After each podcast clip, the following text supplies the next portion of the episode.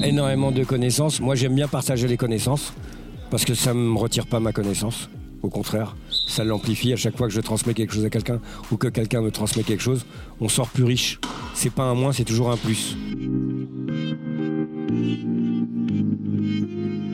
Handicap, au défi du transfert de connaissances. Une série audio proposée par la FIRA dans le cadre du programme Clap sur la recherche. Réalisation Blandine Lacour et Maxime Huige. Présente plus Riyad Salem qui ouvre chaque épisode de ce podcast sur le transfert de connaissances dans le champ social du handicap. Après les étapes de production de connaissances et de production de supports d'application, le vaste champ de la transmission s'offre à nous. On va se poser la question de la diffusion des connaissances, mais aussi de leur appropriation par les destinataires. L'objectif étant de trouver des stratégies béton pour aboutir, à la fin de notre démarche de transfert, à l'utilisation des connaissances. Épisode 5. Diffusion, appropriation, des stratégies béton. Tout d'abord, voyons la diffusion. C'est une vraie question, la diffusion. Quand je fais des entretiens auprès de, familles, de personnes qui ont un proche en situation de handicap, je suis toujours abasourdi euh, de voir à quel point ces personnes n'ont pas d'infos sur l'existant. je ne compte pas le nombre de fois où des gens m'ont dit Ah ben vous savez, c'est quand même dommage qu'il n'existe pas tel truc. Et j'ai dit Enfin, si, ça existe. Quoi si ça existe. Et c'est moi qui, du coup, leur dis, bah ouais, vous savez, il y a tel truc, tel truc, et qui leur filait l'info. Ils sont pas au courant. C'est-à-dire que globalement, si tu es professionnel, tu reçois les infos. Si tu es des familles, tu les reçois où les infos? Muriel Delporte, vous ne l'aviez pas encore entendu dans ce podcast. C'est une sociologue qui est aussi conseillère technique au CREAI des Hauts-de-France. Le CREAI, c'est le Centre régional d'études, d'action et d'information en faveur des personnes en situation de vulnérabilité. Elle a donc un pied dans la recherche et un pied sur le terrain. Elle ramène des questions de recherche à son labo et elle propose aussi des thématiques à ses collègues du médico-social. Grâce à ses différentes activités, elle a un regard d'experte sur les problématiques concrètes du transfert de connaissances. Il faut aller porter l'info aux gens là où ils sont. Euh, les gens, ils ne sont pas abonnés à des revues spécialisées du secteur social et médico-social. Euh, il faut qu'ils trouvent l'info dans la presse régionale. Il faut qu'ils trouvent des flyers à la pharmacie, à la boulangerie, ou j'en sais rien, ou dans les mairies au moins, un minimum, au minimum. Donc il y a un vrai enjeu autour de la diffusion des connaissances. Et euh, le risque, c'est qu'encore une fois, on continue à communiquer dans l'entre-soi. Je pense qu'il faut vraiment pouvoir communiquer de façon beaucoup plus large. Diffuser, c'est rendre accessible des résultats de recherche. Et l'accessibilité, c'est une ouverture aux autres. Open en anglais. C'est pas par hasard que de nombreux projets sont en open access comme l'open science ou l'open research. En français, on dit plutôt en accès libre et gratuit. Ça va avec. Ce sont de nouvelles façons de travailler et d'échanger des pratiques et des connaissances. C'est ce que propose par exemple le Centre ressources en ligne de la FIRA, véritable vecteur de diffusion des savoirs. C'est une base documentaire en accès libre et gratuit sur laquelle on retrouve notamment tous les résultats des recherches soutenues par la FIRA. Comme l'a très bien dit Muriel, il faut communiquer de façon plus large les résultats de recherche. Et on peut tout à fait multiplier les canaux de diffusion. Mais attention, les stratégies de diffusion doivent toujours être parfaitement adaptées au type de connaissances que l'on souhaite partager et au public visé. Par exemple, suite à des recherches menées par Muriel Delporte et pour expliquer la maladie d'Alzheimer à des personnes avec déficience intellectuelle, une vidéo a été réalisée dans le cadre du programme CLAP sur la recherche de la FIRA. Cette vidéo va désormais pouvoir être diffusée dans les établissements médico-sociaux et auprès des associations de proches de personnes avec déficience. Prenons un tout autre exemple que m'a raconté Nicolas Aiglin, le directeur de PEP 69, PEP pour Pupille de l'enseignement public. C'est l'exemple de Luciole, une police d'écriture pour personnes malvoyantes qui a été développée dans le cadre d'une recherche participative. Dans ce cas précis, un canal de diffusion idéal, ce serait d'avoir une société éditrice de logiciels qui décide d'inclure cette police dans son catalogue. Ça permettrait une diffusion massive auprès d'un grand nombre d'utilisateurs potentiels. C'est ça, diffuser, c'est transmettre des résultats aux bonnes personnes. Mais attention, c'est pas l'idée de dire euh, bah tiens moi j'ai acquis ces connaissances tenez les voilà. C'est bien il hein, faut le faire. Mais euh, mais faut aller plus loin. Faut, enfin voilà, l'idéal, c'est effectivement de, de, de, travailler sur l'appropriation des connaissances et j'ai envie, encore une fois, dans les deux sens. Avec les outils qu'on est en train de mettre en place, on va aller vers les professionnels et leur dire, bah voilà, on a ces outils-là et encore une fois, eux, ils vont pouvoir nous dire, alors soit bah, il y a tel problème auquel nous, on n'a pas de réponse, ou encore nous dire, bah, nous, on a créé ça. Parce que ça aussi, tu vois, moi, je suis toujours stupéfaite de voir la créativité euh, des professionnels médico-sociaux. Les professionnels dont parle Muriel, ce sont des acteurs de terrain, des personnes qui nourrissent les recherches par leur pratique et y participent parfois. J'ai demandé à Geneviève Petitpierre, qui est professeure en pédagogie spécialisée, de nous expliquer en quoi la participation de ces acteurs de terrain aux recherches favorise beaucoup la diffusion. Déjà dès le début, souvent, euh, dans la collaboration, la, nature du problème qui est étudié, eh bien, c'est un problème qui euh, intéresse le terrain. Donc, en fait, il y a déjà une ouverture. Les gens sont curieux, ils aimeraient savoir. Ils sont dans, une position où ils sentent qu'ils ont besoin finalement de nouvelles connaissances. Alors, du coup, ils sont prêts à se saisir des nouvelles connaissances quand elles sont euh, proposées. Logique. Quand les besoins de recherche sont formulés par le terrain, les connaissances qui vont être produites sont d'autant plus attendues. Et puis, quand les acteurs de terrain participent à la recherche, ils acquièrent une culture de la recherche, ce qui facilite l'utilisation des connaissances. Les deux mondes se rapprochent, vous voyez?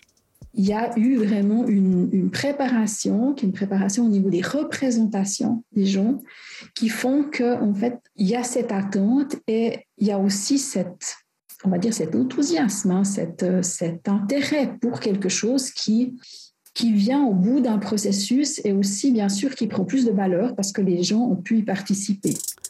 Une stratégie de diffusion efficace prend sa source dès la mise en place de la recherche. Geneviève m'a aussi précisé que tout au long d'une recherche participative, tout au long de la réflexion, le fait même de penser collectivement de quelle manière on va transmettre des résultats, c'est un facteur qui favorise la diffusion. Parce que les chercheurs de terrain, comme elle les nomme, vont avoir un rôle central à jouer à ce moment-là, au moment de la diffusion.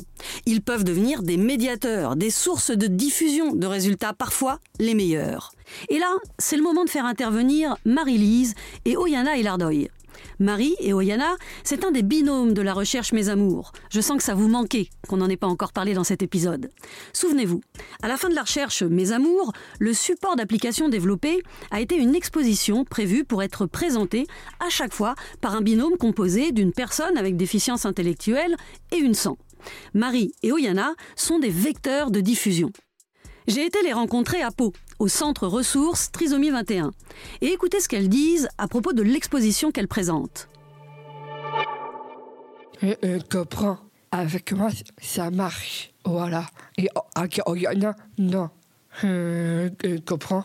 Je comprends pas. C'est ça, oui. Oui, sur la présentation de l'exposition, c'est vrai que ça c'est flagrant. Quand, euh, quand l'histoire de la paire aidance, le fait qu'on soit toutes les deux formatrices, quand euh, il y avait des choses avant euh, que moi je pouvais dire, euh, quand on parlait de sexualité avec des personnes en situation de handicap, notamment sur le fait qu'ils aient eux le droit de se marier, où je sentais que, bon, en théorie, ils étaient d'accord, mais en pratique, il y avait quand même encore quelques doutes quand moi je faisais cette annonce-là.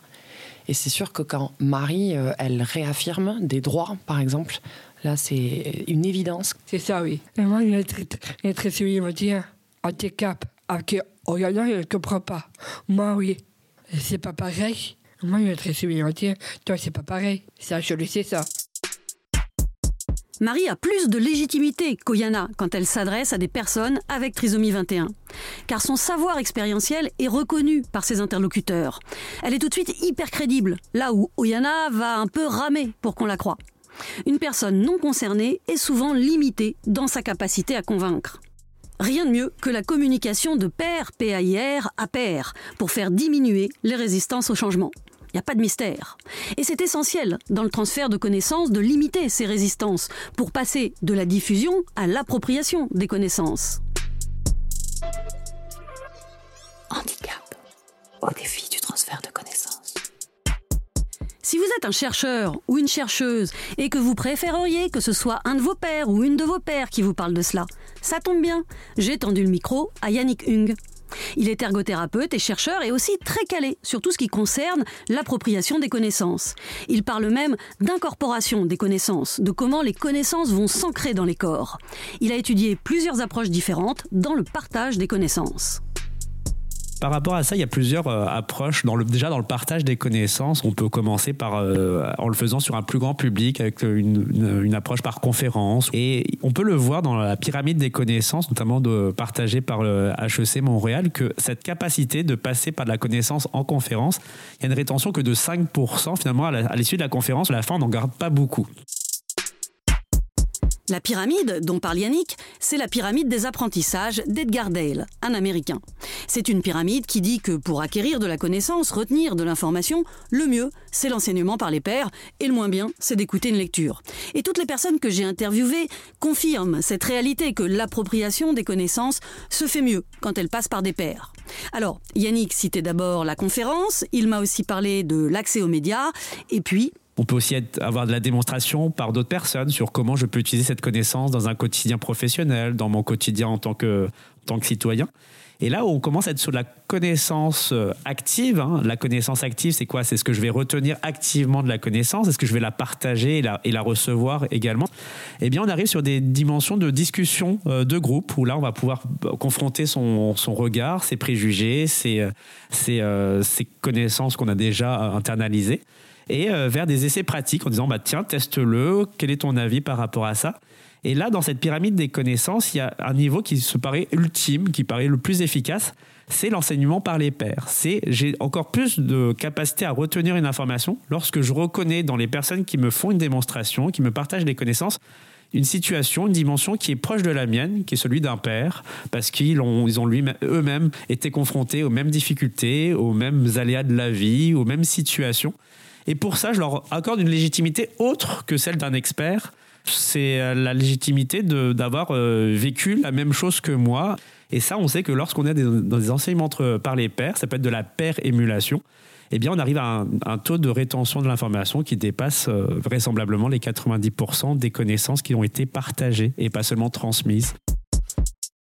Yannick utilise peu le terme transfert de connaissances. À cela, il préfère le terme partage des connaissances. Peu importe, on parle de la même chose.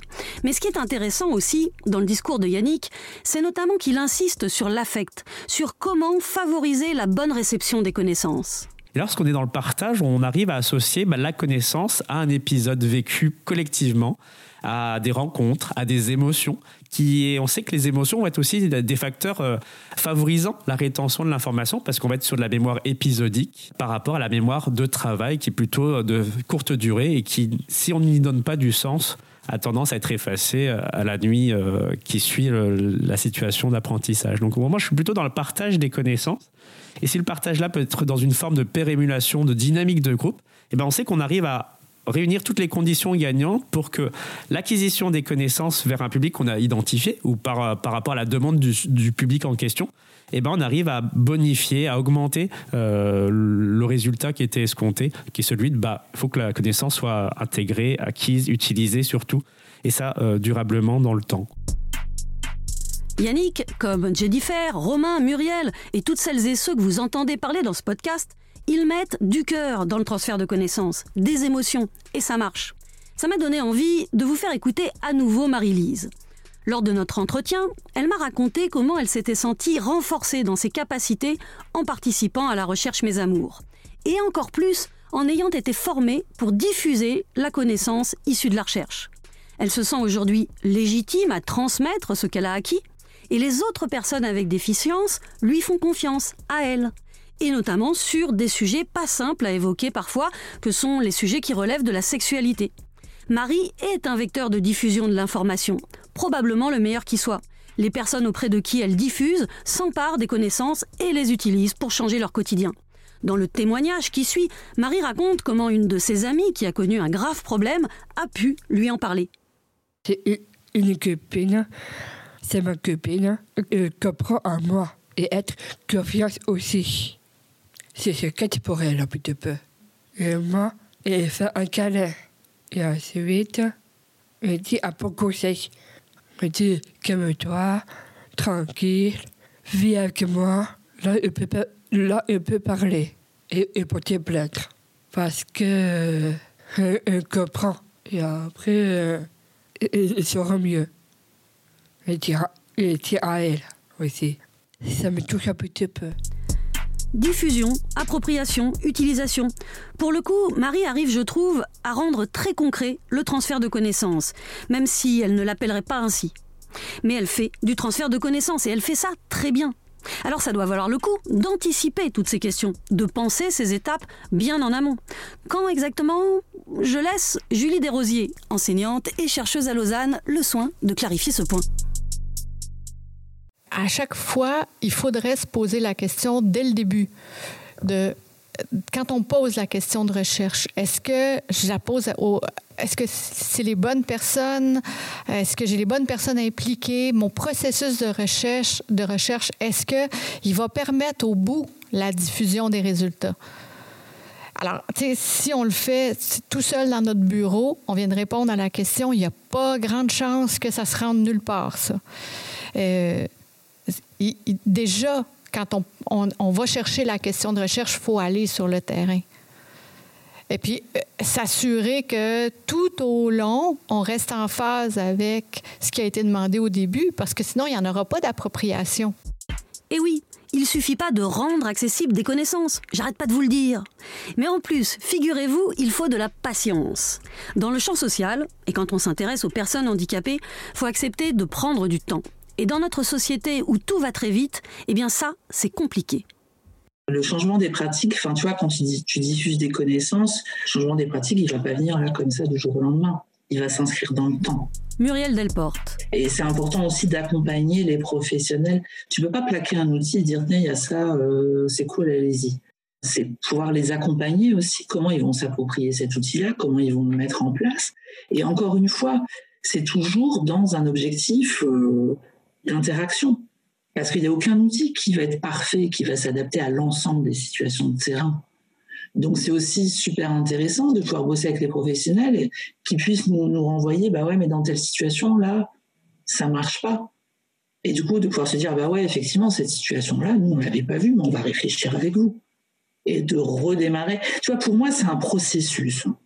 C'est pas une action, voilà, tu fais ton truc, tu fais ta recherche, tu fais tes outils, tu les balances tu t'arranges pour que les gens en aient connaissance et hop, c'est fait. Euh, c'est vraiment un processus sur long terme de pouvoir accompagner les gens, donc qu'est-ce qu'ils en font, comment ils s'en servent. J'ai demandé à Muriel un exemple de processus et elle m'a parlé d'un outil qui s'appelle le journal de Jenny, un support papier qui a été créé par Karen Watchman, une écossaise, et qui permet de discuter de la démence avec des personnes qui ont une déficience intellectuelle. Pour pouvoir diffuser cet outil auprès d'un public francophone, il a fallu d'abord, bien évidemment, traduire le livret. Et ça, c'était seulement une des étapes du processus. Ensuite... Quand je venais présenter le, journal dans les établissements, donc à chaque fois, hein, je faisais une session avec euh, des professionnels, avec des familles et avec des personnes en situation de handicap qui vivent. Le but, c'était toujours de leur dire, bah voilà, moi j'ai trouvé cet outil-là qui me semble assez bien, euh, mais euh, dites-moi ce que vous en pensez. Et puis, euh, et puis, ce serait bien qu'on puisse réfléchir ensemble, bah, qu'est-ce qui manque dans cet outil-là et qu'est-ce qu'on pourrait y ajouter. Et effectivement, il y a des tas de choses, il est vachement bien cet outil-là, mais il y a des tas de choses qui ne sont pas abordées dedans. Enfin, des trucs très cons. Tu vois, la toilette, par exemple, il n'y a rien sur la toilette. La fin de vie, il n'y a rien sur la fin de vie. Hum, et du coup, ça nous a donné envie, avec les professionnels, de continuer à travailler ensemble pour se dire, bah voilà, comment on va. Euh, cet outil-là est vachement bien, mais on a encore des questions auxquelles on n'a pas de réponse. Comment on fait pour aller chercher les réponses? Et voilà, on, est dans un processus, une démarche continue. Quand des personnes s'approprient un outil et l'utilisent, ça remet une pièce dans le jukebox, comme on dit. En vrai, j'entends jamais personne qui dit ça. Mais bon, l'idée est là. Le processus peut continuer indéfiniment. Et n'oublions pas qu'on est ici dans le champ du handicap. Parfois, les destinataires des connaissances sont des personnes avec des capacités de compréhension diminuées. Il faut toujours s'appuyer sur les recommandations des personnes concernées. Et parfois, il va carrément falloir, comme dans la recherche Mes Amours, mettre en place une formation des usagers pour que l'outil soit utilisé de façon appropriée c'est vraiment cette notion d'implémentation. L'idée, c'est que, en fait, en plus de, du transfert de connaissances d'un savoir, en fait, on va euh, aller vers une, euh, un soutien à l'utilisation de ce savoir et aussi à l'appropriation de ce savoir, ce qui ne va pas nécessairement de soi euh, quand on fait que communiquer finalement les, les, résultats. Il faut même des fois une transformation des résultats vers quelque chose qui est des fois même différent, hein, qui peut être voilà, des formes de support, des formes de, de, de produits qui vont être plus directement applicables que juste les résultats. L'implémentation, la mise en œuvre dont parle Geneviève Petitpierre, c'est essentiel. Et je me suis demandé si, là encore, les équipes de recherche étaient formées à cela.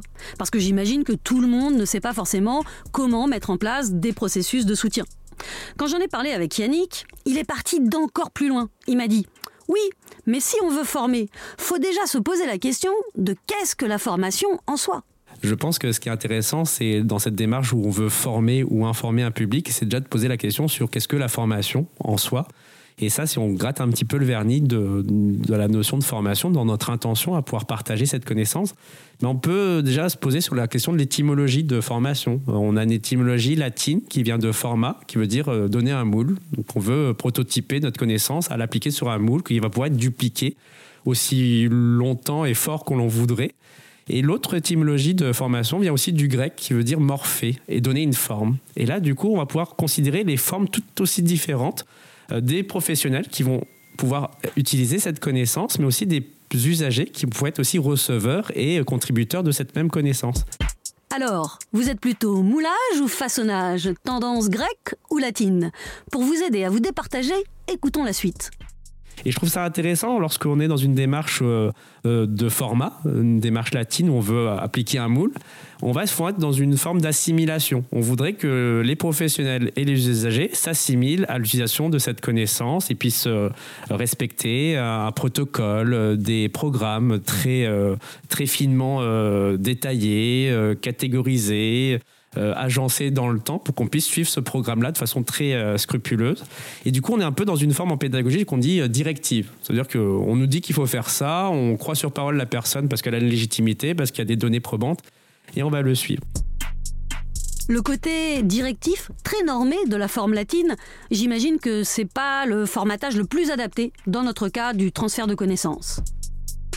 Et si je prends l'autre pendant de la pièce de la formation, qui va plutôt être celui de la forme, hein, morphée, eh bien, on va être plutôt dans une, dans une approche participative, parce que je reconnais tous les attributs culturels, sociaux euh, de l'ensemble des acteurs, que ce soit les chercheurs, les professionnels et les usagers avec leurs aidants.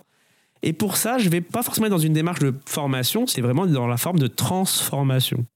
Je voudrais que les personnes puissent euh, accumuler de l'expérience, intégrer de la connaissance, y mettre du sens tout en respectant euh, l'identité qu'elles avaient déjà construite avant ça.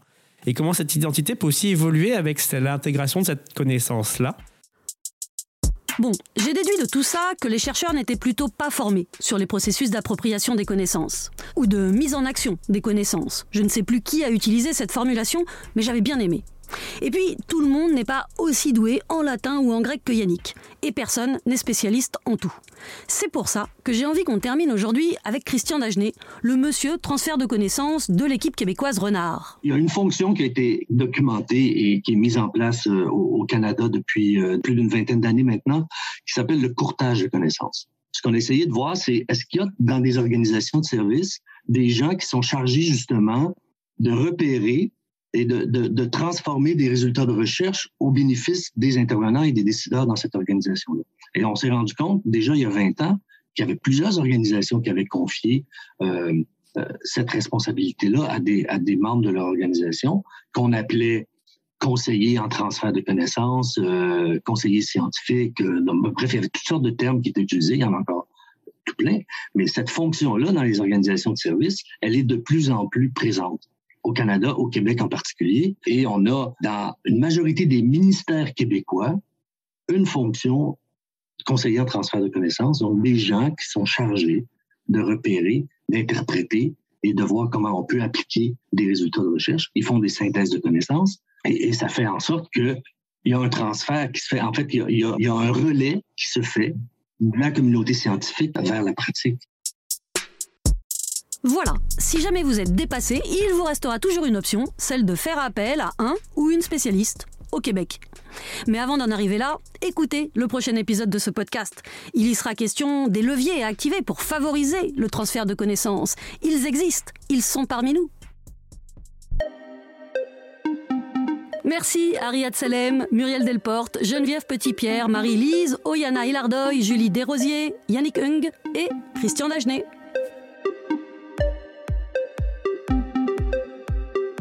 Handicap, au défi du transfert de connaissances. Une série audio réalisée par Blandine Lacour et Maxime Huige dans le cadre du programme Clap sur la recherche. Clap sur la recherche est coordonné par la FIRA et soutenu par la CNSA et la Fondation Malakoff Humanis Handicap. Retrouvez tous les épisodes en ligne, en accès libre et gratuit, sur le site de la FIRA, fira.org, et sur les plateformes d'écoute de podcast.